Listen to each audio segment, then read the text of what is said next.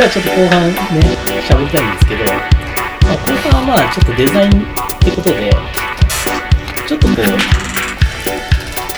こういう人も実はなんかデザインしてんじゃないのっていうそんな有名人というかまあ大林さんと僕が共通に好きな人物でこの人ってデザイナーとしてすごくないかみたいな評価をしたいというかもうすでにすごい評価されてるんですけど人についてちょっと話したいなと思うんですけどでそれが、まあ、誰かっていうとあのカニエ・ウエストなんですね。そんな入りなんですか そうそうまあこれは言うとかないと先に 誰誰のことについて話してんだっていう思うんで,で、いやカニエ・ウエスト。デザインデザイナーとしてっていう話なんだと。思うあーまあ、はい。そう。まあ評価はなん、まあ、一応前半の話がああいう話だったんで、はいはいはい。まあそうですね。そう。まあそんな感じなんですけど、で結構無理やり繋いできまし無理やり無理やり つながくのもあるんですけど、まあ、カニエ・ウエストの話がしたかったっていうことなんですよ。たはいはい。あんまりする機会ないじゃないですか。まあそうですね、うん。でそうですか。よくわかんないですね。カニエ・ウエストについて飲み会で話したことありますか？ああどうですかね。ああるかもしれないです飲み会じゃないかもしれないですけど、うん。うん。であそういう意味だとあれなんですよ、僕だから前言ったかもしれないですけど、えー、とヒップホップの DJ やってたんで、はいはい。はいはいその辺の連中とはそうかそうか。よく話はしてましたけど、はいはいはい。まあまあまあまあでもまあちょっとあれですよね。インサイダーというかあれですよね、うん。そういうとこでしかしないって感じですよそうですよね。でなんかもちろん音楽的にはすごい評価うん。されてる人じゃないですか。うんうん。うん、結構怪しいですけどね。あそうですか。なんかその存在として。存在としてはいろいろねこう発発言に発言もがまあいろいろ、ん。で結構最近ファッションとかもファッションデザイナーデザイナーですね。デザイナーとしての方がなんか力入れてるみたいな8割ファッションやってて音楽は2割だみたいなうん発言があったりしてるみたいですけどでそんな感じで僕カニエ・ウエストについてちょっと最近調べてたんですよ、はい。どんな人なんだろうなこの人は、はいはいで調べてたら、はい。大林さんのブログにぶち当たったんですよね。はい。あのそのタイトルがあれあのはい。えーとイーザス・コンプレックスっていうね、はい。なかなか刺激的なタイトルだった。刺激的ですか、はい。ありがとうございます。で多分検索した時の条件がカニエ・ウエスト革新性とかなんかそんな、何が新しいのかみたいなところ誰か言ってないかなと思って。面白いですね。確かそんなキーワード入れてたと思うんですけど、はい。でこのブログが面白かったんですよね。はいはい。ありがとうございまですこのブログの内容はあれですよね。最2000何年のアルバムですかえっ、とねあれがだから2年。14年ぐらい？13年？14年ですかね。そうえー、あ最新といえばまあまあ最そうですね。新か1年ちょっとぐらいですかね、二2年も経ってないと思いますけど。でそのイーザス。カニエ・イーザスっていうその最新アルバムがあるんですけど、うん。それについてのレビューというか感想？レビューというかまああれはなんでしょうね。うん。まあまあでもさっき大作さん言われてたようなカニエ・ウエストはい。とは誰かカみたいな。ニエ・ウエスト論ですかね。そうですねカニエ・ウエスト。論じたって感じですよね。そうですね。なんかずっと僕も、えー、とすごい興味ある人で、はい。でもうんまあなんかダサいこといっぱいやってるじゃないですか。ん。ななもなんでこんな気になるんだろうなとはいはい、ダサいこと例えば？ダサいこと、はい。い、やなんか問題行動ですかね。問題行動だけではなくてその、えっ、とファッション界に彼が行ったのが確か10年ぐらい前だったと思うんですけど、うん。はい。当時は、えー、とファレル・ウィリアムスって、うん。ちょっと前にあの、はいはいはい。ハッピーとか流行らうん去せてた人が、年大ヒットしましたよね。ですよね。なんかあの人がだから10年ぐらい前に本当にすごいうんなんかなんでしょうね。まあ本当にそのい一番そのモテる男みたいな、はいはいはい。すごいイケてる時期があって、その時にあのえっ、と何でしたっけ？ええええーとベイプでしたっけ？はいベーシングエイプ。とかとやってたのかな？ななんんかか仲いいですよね。あ2号とやってたのかな？なんかそんなのやってる時に、えっ、とカニエがあれなんですよ。あの村上隆と組んで、はいはい。なんかあのいろいろやたりとなんかアルバムのジャケットも。たりとかあとファッション界とか行ってて、はいはい。その頃ね、えー、とすごいファッション界からバカにされてたらしくて、うん。何やってんだこいつって感じで言われてたらしいんですけどいやなんかそういうねなんかいろいろ変なよくわかんないことやってるんですけど、なんか憎めないなっていうようなところがあって、すごいずっと気になる存在だったんですよ。はいはい。でいろいろこうこれ海外の記事結構えー、とや訳すというかまあ読んでうん。気になるところ訳したりとかして、相当調べて書いたんですけど、まず21世紀型のロックスターっていう段落がありますね。ああでもまあなんかそう,、うん。そういう一つの結論は出ました、うん。なんこれはどういう意味合いですか？これはうーんまあ破滅型だったと思うんですよそのもともとロックスターっていうものって、うん。例えば。引き合いに出されてるのはあれですよね。アクセル・ローズとか。ああそうですね。ねそこは、うん。えー、とアクセル・ローズを引き合いに出したのは、うん。アクセル・ローズが、えーちなみにアクセル・ローズは、ガンズガンズローゼス。の人ですね。えー、と80年代ですかね。80年代後半です後半のロックスターというか。そうですね。だから、うん。ハードロックがすごい流行り、うん。流行り尽くしてスタジアムロックスタジアムで大きいとこでやってて、まあすごく完全なファッション化してる、はい。商業化してるそうそう状態。状態の時に、えー、とガンズローゼスは本当に多分ね叩き上げっぽかったんですよ、うん。でだからガンズローゼスが本物っぽく見えたことでそれまでいた例えばボンジョビとかそういう人たちが急にダサく見えたと思うんですね、ででアクセル・ローズがやっぱりそのなんかちょっとその神格化されてるみたいな存在で、でその後でもねなんか彼もまあ問題行動いろいろ起こしたりとかしてたじゃないですか、うん。で、えっとそこにも書いてたと思うんですけどえっとそうかそう。精神カウンセラーとね。そう精神カウンセラーと、うん。そのトレーナーっていうのは本当にあのなんていうんですかあのフィットネスそうエクササイエクササイズをすする時のトレーナーをつけてたの当時アクがセル・ローズはそういう人を連れてこうツアー回ってたみたいな。ツアーというかまあ本当にいつもお抱えとしていたって感じで、うんそれがだから90年代前半なんですね、うん。でそれから20年経って今カニエ・ウエストが同じようなすごく、まあ、お騒がせなうん。存在じゃないですか。でカニエ・ウエストが、えー、と引き連れてるのが、うん。えー、とそこに書いてるようにあの、えーファッションコンサルタントとあれなんですよ検索する人アナリストなんですよ。アナリスト。はいはい。そうそこがねまあなんかその時代性を表してるとともに、まあまあでもあの本当にあこの人破滅型なんだなっていうのをい。気づいて、はい。で今ロックで破滅型の人ってい,、うんないというかまあそこがうんはまんないうん。だからアクセル・ローズのままですよね。破滅型といっても。まあそうですね当時の破滅型。当時の破滅覆って型そうですねるみたいなそうですね。酒とはいドラッグと女で溺れるみたいなそうですね。スタイルうん。をなんか伝統芸能のようにやってるロックスターはいまだにいそうな気はしますけどね。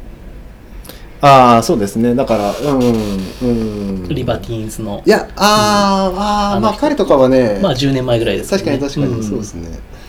やっぱああいう人の特徴ってはいはい。アクセル・ローズもあのリバティーンズのピート・ドハーティもそうですけど、はいはい基本太るんですよね。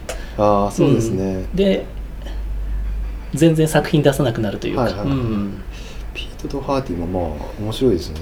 うん、破滅型のでファッション的にもなんか注目されるみたいな、うん。でもカニエ・ウエストはそういう感じはしなんか健康的なイメージはありますよね。あ本当ですか？実際どうなのか知らないなんかだからそこはもう一個だやっぱりそのスタイルみたいなのがあってヒップホップってところがすごく大きいんじゃないかなと思うんですよね、まあ基本はねマッチョな世界なので。でもだからヒップホップやってる人が今スターにに一番なりやすいですかねアメリカとか世界的に。なんでしょうね、うんまあ今売れるっていうことですかね。そうですね、うんヒットチャートも聞いてたらあの本当ヒップホップばっかりなんで。ですよね。うん。まあそのカニエ・ウエストのそのキャラとしての面白さっていうか、うんまあ、そういうとこもありますよね。発言が面白いっていう。発言そうですね。なんかそのうん。記事で書いてるのは、えーとまあ、イーザスっていうのが結局、えー、と Y, y イーザスの E, e イーズイージーイージーっていうのがあだ名なんですそうよねいあのあだ名で、うん。でまあそれとジーザスの掛け合わせでうん。イーザスってなってるんですけど、まあ、彼がなんでここまでその神にこだわるのかっていうようなところとかをいろいろ調べていくとイギリスの精神科医があのなんか面白いそのなんていうんですかあの診断をしてたりとはいはいかして、はい。どんな診断ですか、えーっとですね、うん。えー、何でしたっけ。あえーっとね救世主コンプレックスって言ってたんですよ。救世主に。メシアですね救世主。はエゴと古代妄想の合併症だ。いそう。なるほど。っていうことを言ってて。うんなんかうーん。神にならないといけないと多分だからそう思い込んでる感じがうん面白いんじゃないかなと思ったんうじゃないん。だからそういう作品のタイトルももう自分は神だみたいな。そうですね「イーザス」っていうのもそうですし、うん。その前からずっとその神に関する、えー、と歌は歌い続けていてでうんもそれが別に、えっ、となんでしょうね。敬虔なカトリックみたいな話ではなくて、やっぱりその神がいて自分がいるみたいな、い。そのうんなんか言い方をずっとしていて、はいそのうちだからだんだんその、えーとまあ、今その自分が神っていう「 I am I am God」っていう曲もあったりするんですけど、はい。その、えー、とそうなる前にだだんだんだんだんその神が乗り移っていくみたいなのが、うん。割とその曲のあの歴史を見ていくとはいはいはい。あって、うーん。なんかその辺を分析した記事です。ね。なるほど。はい、でもこのアルバム基本的にすごく聴きやすいっていうかいいですよね。聞きやすかったですか？本当ですか？いや最初聞いた時はびっくりしましたあそうですよね。なんだなんだこれ何が起こってるんだみたいな感じがしましたけど。なんかねだからうん。今、ヒップホップやっぱり、うん、結構面白いので、うん。まあそれこそケンドリック・ラマーとか、はいはいはい。エイサップ・ロッキーとかすごく元気のいい若手で才能があるみたいなやつがいるので、多分ちょうどカニエ・ウエストの10歳そうですね10個下ぐらいの世代ですよね。がまあうん本当にね、あの才能あるん。人たちが活躍しててしかも毎回毎回こうチャレンジングな出してるじゃないですか、だからうーん彼まあきすごい負けず嫌いだと思うんで、はいはい。その度にもうなんか、えー毎回毎回おかしくなってそれで進化していってるんだと思うんですけどその、うん。おかしくなり具合がやっぱ面白いんですよね。だからうん。だからでもカニエ・ウエストが一番こうなんか変わってませんか？作品ごとに雰囲気が。ああそれは多分変わらなきゃケンドリック・ラマーとかは割とこう延長線上に。まあまあまあ真面目ですよね。真面目な進化正当進化ですよね。うん。トリックスターなんだと思いますだから、うん。カニエ・ウエスト。だから結構やっぱエンターテイナーですよねそうですねそうですね。んそこはやっぱり憎めない要因なんじゃないですか？マイケル・ジャクソンがいなくなったらあとはうん。俺に任せろ的なこと言ってたらしい、でまた叩かれてましたよね、まあ叩かれますよねそれなんかうん。だから。その辺がね多分ねなんかうん。まあばバカだからいいんでしょうね。バカだから好きなんだと思います、そう。やっぱその憎めなさっていうのはすごくありますよね、うん。今後どうなるのかちょっとわからないですけどファッションデザイナーとしてこの間でも大大統領選に出るっていう。ああ言ってましたね。あの VMA かなんかで言って、うん、またそれもなんか冗談だよみたいな。うん。いやなんかあれなんです。あれだからあれも結局あのちょっと誤解を生んでる話で、その確かその前にギャグギャグでというかえっ、とまあなんかバックステージではい。マリファナ吸ってきて出てきてるってはいう話があった後に この後大統領選に出るぞって言ってる言ってまあだからえっ、とボケてるんですけど、彼いつも本気なんで、はいあまあだからそこもだから本気かボケなのかわかんないんですよね、でも本気なんじゃないかなと思うんですけど 結局。だからまあまあまあ誤解を生みやすい人なんでしょうけど。うん。まあすごい好きですねりあえずこのあカニエ・ウエストのなんかこれなんか聞いてみてもらえると Apple Music とかで、ね、気軽にああ聴けますからね。聞けるかもしれないですね。全部あるし。Apple Music 使ってますか？使ってます。僕あの入りましたよ。ファミリープランに。あ本当ですか、はい。あれいいなと思って。僕結局やめちゃいました。あそうですか。はい。あのローカルに切り替えました。うーんもう自分で買うよりはあれで。まあでもそれがいいでしょうね,、まあ便多利ですからね。分どこかでまた切り替えるんだろうなって気はしますそうなんだからそれで聞いてみてもらって。でも聞きやすいですよね。そうですか、うん、だこれ聞いて聞いてあこれダメだなって人いますか？いるでしょう。あいますか？あこの最新作じゃなくてその過去作とかで言うと。ああいやーどうですかね。まあ今時ねヒップホップ聴かない聴けないっていう人はあんま若者ではいないかもしれないですけど、うん。まあ音楽だけは趣味の問題なんでまあわかん趣味でないですすよ、からね。合う合わないはあると思いますけど。うん。まあなんか一個通して聞いてみてもらえるとうん。なんかファンになる人もいるんじゃないかなとは思いますけどね。最近なんかおすすめの人とかいますか？最近ですか？うーん。最近何かな？まあさっきちらっと言いましたけどまあこれもね結構普通に結構売れてるんで言うまでもないかもしれないですけどまあケンドリック・ラマーの新譜はすごい良かったですね、あれ今年ですよね？あれ今年ですうね、んケンドリック・ラマーはやっぱりラップの名手というかなんかああそうですね。うんあれこれだ何人で歌ってんのみたいなのが実は一人でやってたりとかなんかかすごいですよね。怖い濃い濃い色っていうのがなんか。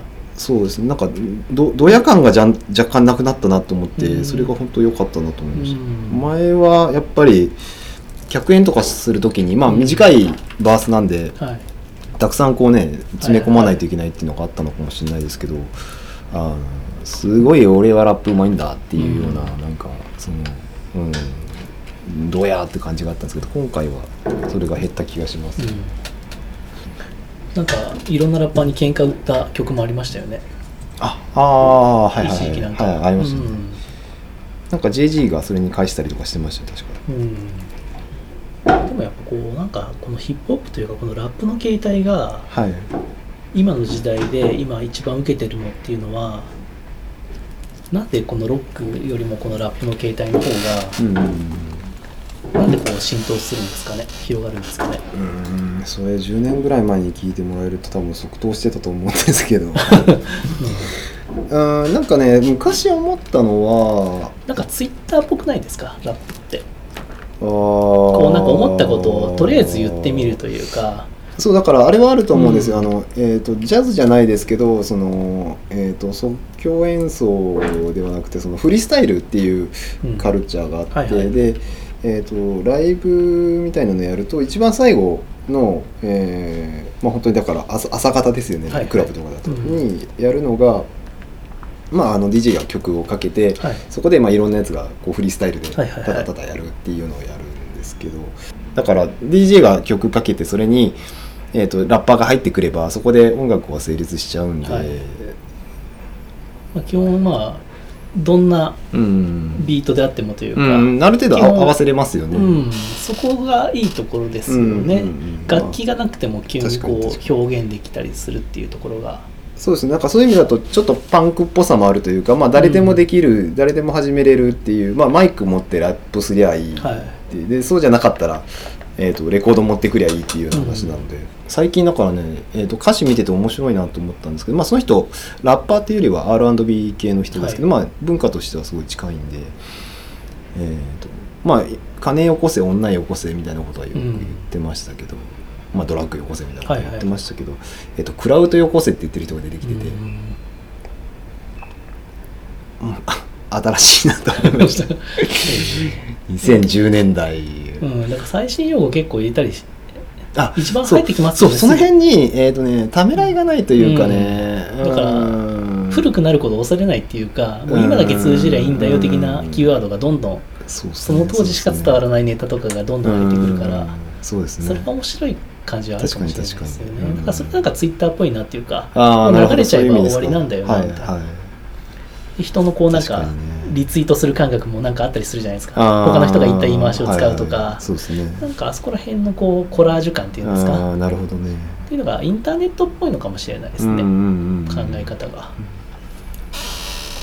あのラップジーニアスっていうサイトもあー結構まさに今その話しようとしてました。すごい流行ってますもんね、あーラップジェニアスよくできてますよね、うん、だからラップジーニアスも結構あれ面白くて、うん。ここはこういう意味なんだよとかを、うんこうファンが書き込んだりとか、はいはでそれができるのがラップだったってところが面白いですよね、まあ、今ねいろいろまあいろんなジャンルありますけど。かありますけど、うん、でも多分一番盛り上がってるのはラップなんでしょうね、まあまあま現状。あ Rap Genius から始まってますうん。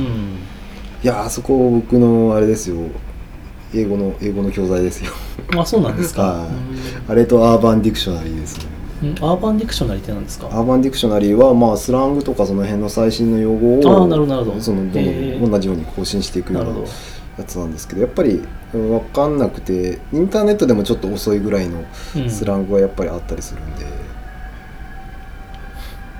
ダットピフっていうあのね、えーとミックステープ配りまくってはいはいはいるサイトがあるんですけど、そこのデータとかを落とすと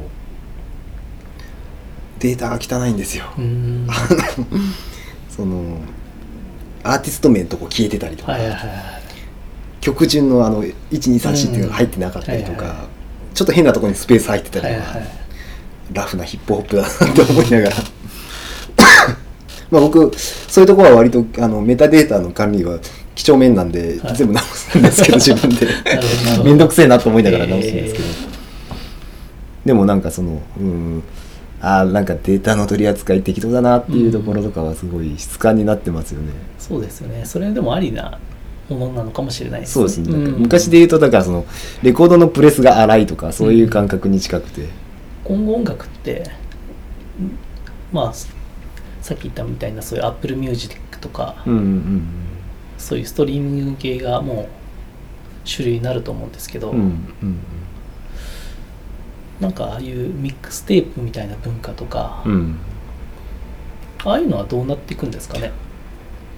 まあサウンドクラウドとか最近はなんかいっぱいありますけど、まさにでもそんなようなことをまあ、ブログに書かさっれてましたがきのブログの2011年に書いてるんですけど、うん。これがもうでもこれが5年近く前なんでだいぶ古くなってると思うんですけどウェブサービス音楽系ウェブサービスはいはい。の未来がどうなるかみたいなことを珍しく書いてるんですけどなるほそのミックステープ文化っていうのがやっぱりうん。不思議な気がして、うん。要するに違法っていうのが分かってるけどどはい。売られてしまうっていうのうがそのままネットでもやっぱりあって、はい。でもちろんそのレコード会社が出す音源っていうのは正規版みたいなことであるんですけど、でもまあなんかそのヒップホップのグループが勝手に取って自分らで勝手に配るとかは、はいはい。今でもやってたりとかして、でその辺はだからうーん。その辺のそのまあだからほ法律というかその制度ではなくてマナーって感じのレベルのその、うーんなんでしょうね。そのヒヒップホップのその暗黙知というかその常識みたいな空気みたいな話ですけど、なんかその辺分かってるやっぱりレコード会社があの契約をしてたりとか逆に今度はヒップホップをやってる人たちがレコード会社作ってたりとかするのでそういうのは残っていってるんですよね。だからうーん。なんかブラックマーケットというかそういう海賊版文化っていうんですかね。なんかそういうのは何らかの形で残ってはいくんだろうなと思いますけど。まあそうですよね。それがないとなんか新しいものが生まれにくいっていうか。うんうんうんうん。そういう気もしますもんね、なんかだからその辺でこの時すごい注目したのは、えー、とストレージサービスはいはい。もう今なくなっちゃいましたけどメ,、はい。メガアップロードとかああはいはい。あとはメディアファイヤーなんか僕普通にあの普段よく使ってるんですけどその、はい。えっ、となんですかファイヤーファイヤーストレージでしたか、はいはいはい。あああそこではなくてあのメディアファイヤーの方がよっぽど早い早いというか使いやすいんでや使ったりしてるんですけど、はいはいはい。あとは、まあ、他にもいろんなあのサービスがありますけどその音楽のジャンルとかアーティストのその気質によってその辺を使ってるその使ってるサービスが違うっていうのが面白いなと思って、それでちょっと調べてたんですけど、この時は。取り上げてるそのグループというかがオッドフューチャーっていうあ、これはそうですね、オのートフューチャーですね。クルーというかグループですかね。はい、最近これもう解散しちゃったんですけど、あ解散してるんですか。解散しちゃったんですよ。タイラー・ザ・クリエイター。そう、タイラー・ザ・クリエイター。まあ、これも創造主ですよね、だから。だから次のカニエ・ウエストっぽいな雰囲気は。ああそういう意味だとこの人のキャラクターはここそうですね。ここのこの10年というかでは、うん名前がすごいですよね、うん、この人は才能あると思いますね。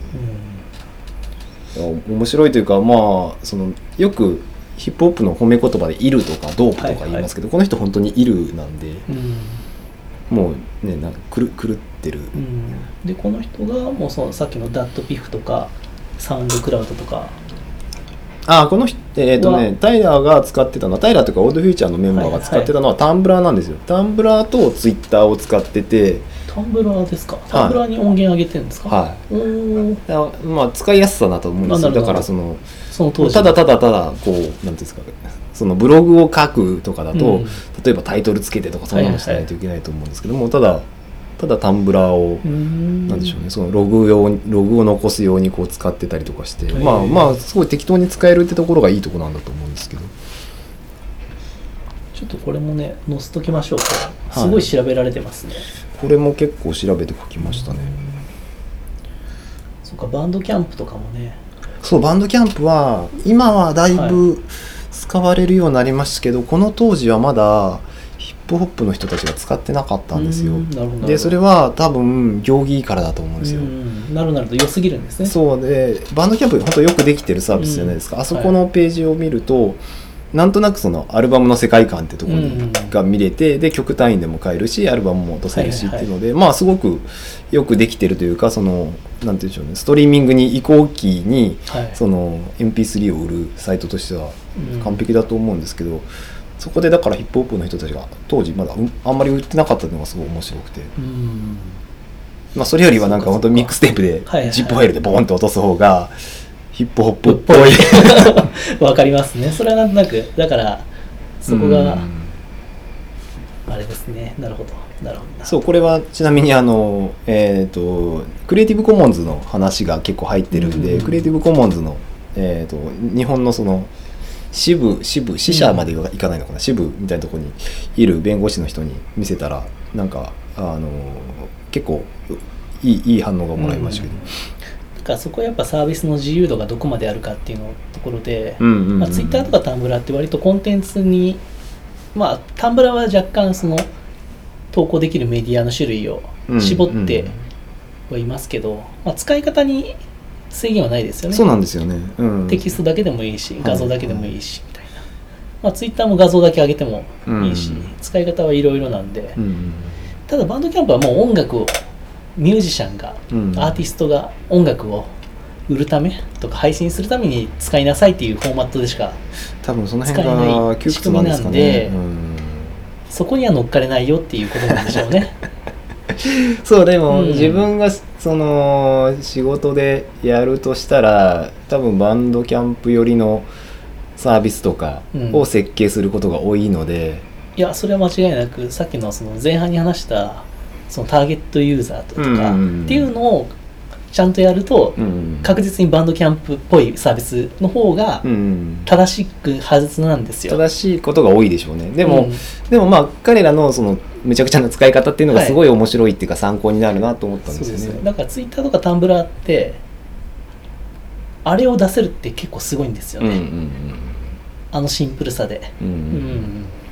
それこそ前半のアフォーダンスを言うとアフォーダンスの余地があるっていうか。あー。アフォーダンスをたくさんなんですかアフォーダンスをたくさん生み出す豊富なたアフォーダンスがある。豊富なアフォーダンスがあるサービスうん。の方が世界的にグローバルにうん。バツンっていくっていう可能性は全然秘めてるっていう感じがしああますよね。行く時はそうなんでしょうね、ん。うん。まあまあだからそこはあのデザイン思考の話で言うとまあまあうん。まあ、イノベーションっていう言葉を使わずに言うとなんでしょうね。まあだからき既存のフレームにはまってないとか、うん。そんな感じですかね。うん。だけどなかなかねい今更もう Twitter とか Tumblr みたいなサービスを出すのは非常に難しいところがあるんで、うんうん。だけど iPhone がやっぱり自由度がある方がうん。熱狂的なファンの人がいますよね、タンブラーは僕も、えーずっとやってますか？結構使ってるんですけど、えー、といくつかもアカウント持ってもう好き勝手使ってそのままうん。ほったらかしとかにしてるんですけど、あの最初は本当、えー設計思想にすごく感動しましたね。うん。いやかっこいいなと思いました。創業者の人の名前忘れちゃったな。なんあ僕も忘れました。すごい若いイケてる人ですよね。はいそうですね。ん。で、タンブラーは今、ヤフーに売りましたよね。ああそうですね。うん、うん結構前に。でタンブラーいまだに多分伸びてるような雰囲気あるから、うん。かでどんどんなんかアップデートされてますよね使い勝手も。ああ結構変わってる気がしますね。結構変わってます、うん。しょっちゅうね。まあでも今はもう今はもうさすがに興味はないですけど本当に出始めはコンテンツを全部フラットに扱ってうん。でそのなんでしょう。一応その、えー参照元をたどれるみたいな仕組みだけ残してそれ以外まあ好き勝手できるじゃないですか。うん。なんかあの潔さというか。そうそうだから結構あの当時確か Web2.0 とかブログブームの一種として出たはいムーバブルタイプとか、はいはい。それに対するちょっとカウンター的なアプローチで出たウェブサービスだと思うんですけど、うん。結構なんかカテゴリ化とか構造化がうん。されてない雰囲気だったんですよねタンブラーって、なんかそのエントリーがただ並んでるだけみたいな、うんあんまりこう検索とかしにくいねみたいな、うん。でもこうビジュアルを前面に出すうん。写真のポートフォリオとかにはすごく使いやすいねっていうところでやっぱクリエイターが先に飛びついたっていう、うんそういうサービスですよね。僕の、ん。えっ、とすいつぐらいだろう。俺ももう10年以上やってないかもしれないですけど結構みんなクリップしてませんか？ネット上で見つけた画像。僕はメモとか。僕はこ、えーと昔やってる時に、えーこういうふうにえああなんかもうプラグインがないからなんていうんですかあれができなくなってますね。あえっとスクロール。モモンタージュ理論っていうんですけど徐々にこうドーナツから始まってだんだんこう唇に変わっうん。てそれがまた違う形に変わってっていうのをその自負画像と JPEG でつなげて延々とこうビジュアルプレイリストっていうそのコンセプトでやってたことがあるんですけどもう今でもプラグイン外れて見れなくなっちゃってるんでうん。ダメです。えそうこの下しえ画像のしりとりというか。ああそうですねそうですね、うんなるほどなるほど。それをあアーカイブで見ると一気に見れるかもしれないですもしかして。もう切れちゃってるやつありますけどね。うんまあ自負画像が復活したのはタンブラーのおかげですよね、うん、そうですね。よくこんなのやってましたね。幾何学模様とか、まあ。タンブラーって有料でしたっけ？いや完全に無料じゃないですか。テーマも。テーマ買うんだったら有料なんでしたっ売っけてたかな？ちょっと覚えてないそれか独自ドメインとかが有料なのかな？そうかもしれないですね、うん僕も会社のサイトはタンブラーでやってますね、あそうなんですか、うん、お金払ったかどうかは忘れちゃいましたけど。なんか公式のページとかうんうんうんなんかそのサービスの公式ブログとか作るときに Tumblr は非常にやりやすいですね。まあ、か簡単に作れますよね、一時期そういうなんかサービスに付随するブログは結構 Tumblr の時期が多かったんですけどあの世の中で結構使われてるのが、はいはいはい。最近は結構そこがあのミディアムっていうああそうですね。ブログサービスに結構置き換わってますね。ああそれはでもあれですね。まあ単発で何か記事を書くときって感じですか？そうです。そういう記事、うんなんかリリースニュースリリースをまとめるブログみたいなのは結構ミディアムの方が複数人編集とかしやすかったり。まあ書き味がいいっていうのはちょっとありますけど、はいはい。そうですね、うん、じゃあちょっとね今回はまとまりのない話で 最後は終わりましたけども。前回について。はい。まあ前半はすごくいい話だったあそうですね。はい。じゃあこんな感じで第8回終わりたいと思います。はいどうも。はい、はい、ありがとうございました